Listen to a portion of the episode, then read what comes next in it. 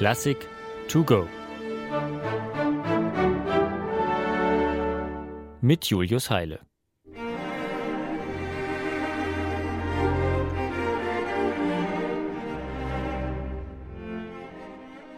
Viele Musiker, so stichelte Claude Debussy, schauen in die Bücher der großen Meister und rühren dort in frommer Ehrfurcht den alten Klangstaub auf.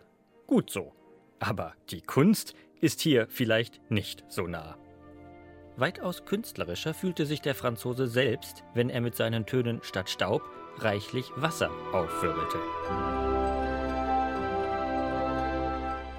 Denn gute Musik müsse, war Debussy überzeugt, nicht nach den Regeln der Akademiker, sondern nach dem Maß der Elemente, des Windes, des Himmels, des Meeres gestaltet sein.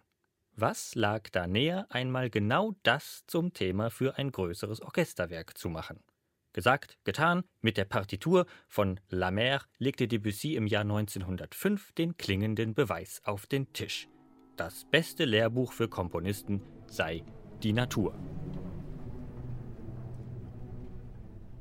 Nun sprang Debussy natürlich nicht ganz nackt in den orchestralen Ozean. Aus Meeresdarstellungen früherer großer Meister übernahm er durchaus manch bewährtes Mittel der sogenannten Tonmalerei. Soll das wellenartige Ab und Auf einer Melodie im ersten Satz des Werks nicht das wogende Wasser im sanften Licht des Morgengrauens nachzeichnen?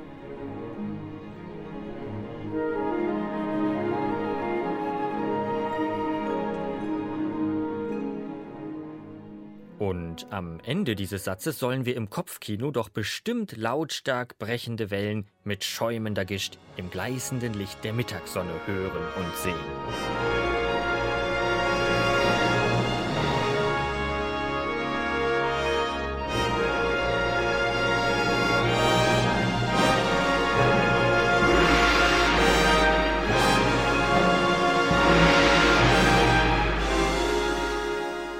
An solchen Stellen könnte sich jeder Filmkomponist noch etwas abgucken.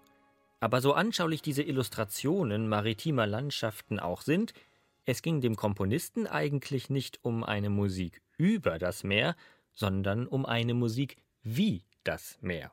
Mal schön, mal bedrohlich, in allen Farben schillernd, pulsierend, wechselhaft, unberechenbar, frei. Genau so stellte sich Debussy seine Kunst vor. Und das entsprach nicht immer den gewohnten Normen und Formen der Orchesterliteratur.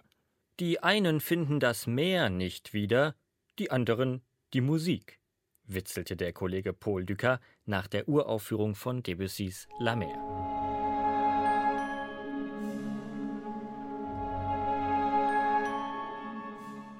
Der zweite Satz des Werks etwa soll das Spiel der Wellen einfangen.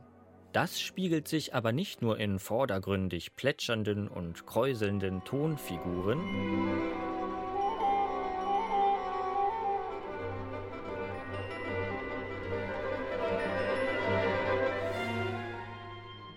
Das flüssige Element bestimmt die Musik vielmehr auf so vielen Ebenen, dass sie keinem üblichen Muster mehr folgen kann. Mehrfach schlägt das Tempo um, die Dynamik schwankt, Zahlreiche überaus bewegliche Motivpartikel schwappen heran und verschwinden wieder. Nicht zuletzt ist die Instrumentierung, etwa mit glitzernden Klangfarben von Harfe und Glockenspiel, wie Debussy meinte, so stürmisch und wechselhaft wie das Meer. Mit allen meinen Entschuldigungen für das Letztere.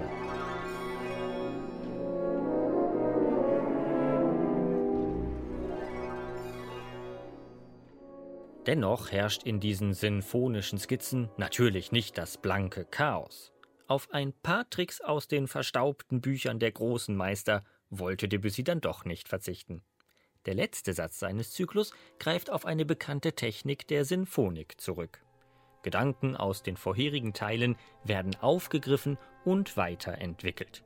Dazu gehört ein früh im ersten Satz auftauchendes Wellenmotiv,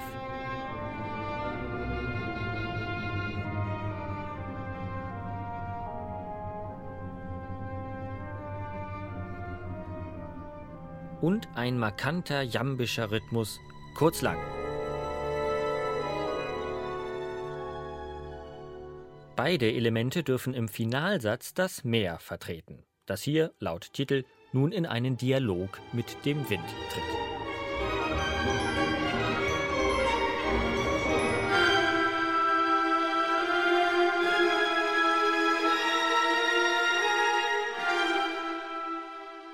Und natürlich hat auch der Wind sein eigenes, heulendes, flehendes Thema.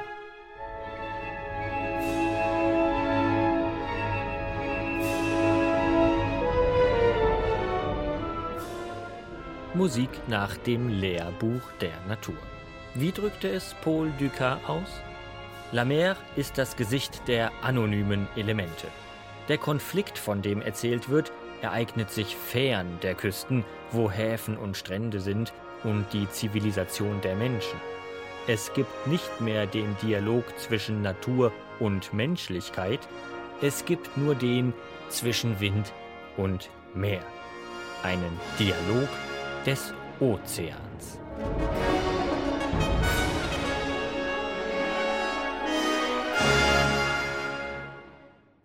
Eine digitale Werkeinführung des Norddeutschen Rundfunks.